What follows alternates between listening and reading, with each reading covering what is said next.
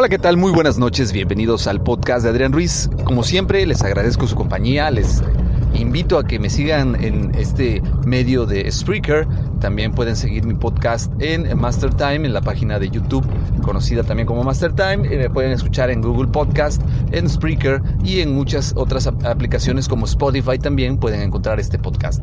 Bueno, pues vamos iniciando el día de hoy a platicar sobre un tema pues que creo yo que es muy importante, muy trascendental en la historia de México. Nos encontramos recientemente con una eh, situación en la que el presidente de los Estados Unidos de Norteamérica, el eh, señor Donald Trump, eh,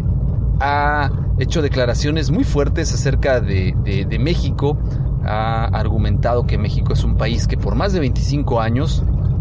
ha abusado de la generosidad de Estados Unidos, esto en las palabras de Donald Trump, quien asegura que México, si quisiera, en un día controlaría el caos de la inmigración, los cárteles de las drogas, la delincuencia, los secuestros, etc. Y ha eh, dado un ultimátum en el cual argumenta que si México no toma acciones correctivas inmediatas, va a imponer un arancel eh, sobre todas las importaciones de aluminio y otros metales que se eh, llevan a Estados Unidos eh, y que gradualmente, conforme México no cumpla con estos acuerdos, va a ir incrementándose, es decir, de 5 en 5, por poner un ejemplo, en el mes de junio sería un arancel del 5% a las importaciones, para el mes de eh, julio sería otro 5%, ya serían 10% de, de, impuesto, eh, para agosto sería un 15% y así gradualmente hasta llegar a un 25%, el cual pues Donald Trump asegura que él no está dispuesto a negociar. Inmediatamente no se dejaron eh, esperar las eh, respuestas del gobierno mexicano, el presidente de los Estados Unidos mexicanos, Andrés Manuel López Obrador, eh, redacta una carta que publica en su cuenta oficial de Twitter, la cual pues todavía pueden ver, donde habla de que no es una persona temerosa, que no tiene miedo y que pues no se va a dejar amedrentar a grandes rasgos lo que dice la carta, que eh, busca la solución a través de las vías pacíficas, de las vías políticas y que seguramente se encontrará una solución para que estos dos pueblos pues no tengan esta dificultad. Inmediatamente se instruye al canciller Marcelo Ebrard para que viaje a Nueva York a entrevistarse con el encargado de las relaciones internacionales de Estados Unidos. Sin embargo, no se dejó tampoco esperar la reacción de Donald Trump a esta,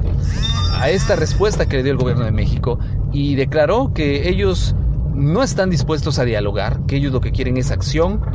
y, que esperan que el gobierno de México tome, acciones inmediatas para corregir este tema, ante lo cual pues eh, muchos, muchos conocedores de la política hablan acerca de los acuerdos internacionales en los cuales está suscrito México, de los cuales eh, el acuerdo de Marrakech eh, pues menciona precisamente el tema del libre tránsito de los migrantes que pasen por los países que pertenecen a este acuerdo de Marrakech. De igual manera, pues informa que se le debe dar trato digno por parte de esos países que suscriben este acuerdo.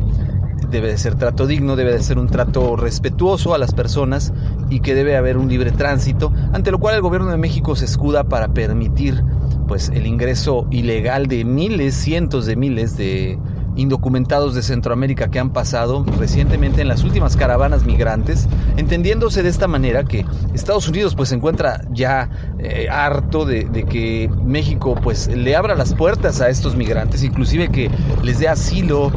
les dé alimentos, les, les proponga inclusive tener la situación de poder ellos darles incluso trabajo en México cuando los mexicanos realmente son los que ocupan estos trabajos. Eh, creo yo que de cierta manera el gobierno de los Estados Unidos tiene razón en, lo que pide, el respeto de su soberanía. Sin embargo, las maneras del presidente Trump no son las mejores. Esto también ha provocado reacciones adversas ya que su bolsa eh, de valores cayó después de este anuncio, después de que él eh, mencionara precisamente que iba a poner estos aranceles. Eh, México también pues ha tenido ciertas caídas en la bolsa de valores a raíz de esto, el, el, peso se estuvo vendiendo más caro por dólar,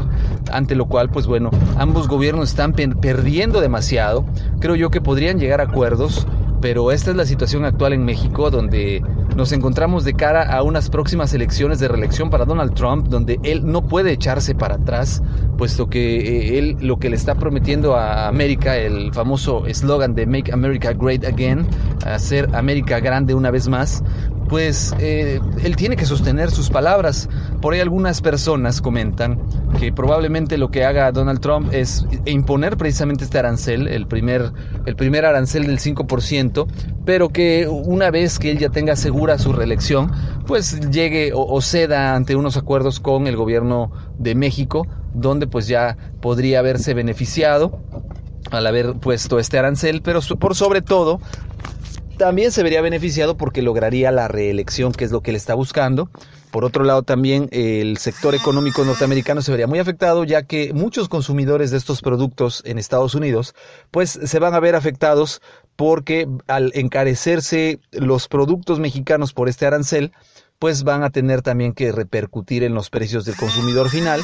Y recordemos que mucho de este material, principalmente el aluminio, se utiliza en la industria automotriz y en otras industrias de Estados Unidos, que son las que precisamente Donald Trump amenaza de que en caso de que México no eh, haga algo inmediato para detener esta migración masiva, pues inclusive va a traer de vuelta a todas aquellas empresas automovilísticas y norteamericanas que se encuentran en México, precisamente con la promesa de darle más trabajo a los americanos que, que se encuentran en situación de desempleo calle en Estados Unidos, ante lo cual, pues bueno, podemos ver una postura populista de este gobernante. Y, y, vamos a ver qué pasa. Esperemos que este el día de mañana, miércoles, que es la reunión que tiene el canciller Marcelo Ebrard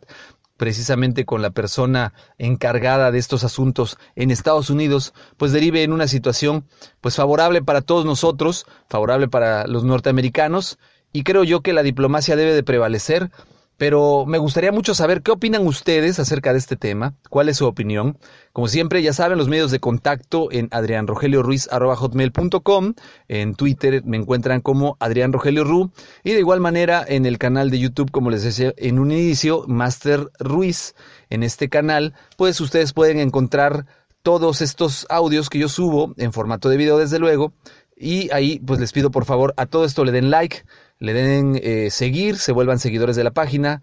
Y pues de mi parte sería todo. Yo les agradezco que me hayan escuchado, que me hayan acompañado en esta ocasión. Eh, por mi parte sería todo. Que tengan excelente noche. Hasta luego. Ohio, ready for some quick mental health facts? Let's go. Nearly 2 million Ohioans live with a mental health condition. In the U.S., more than 50% of people will be diagnosed with a mental illness in their lifetime. Depression is a leading cause of disability worldwide. So, why are some of us still stigmatizing people living with a mental health condition when we know all of this? Let's listen to the facts and beat the stigma. Ohio, challenge what you know about mental health at beatthestigma.org.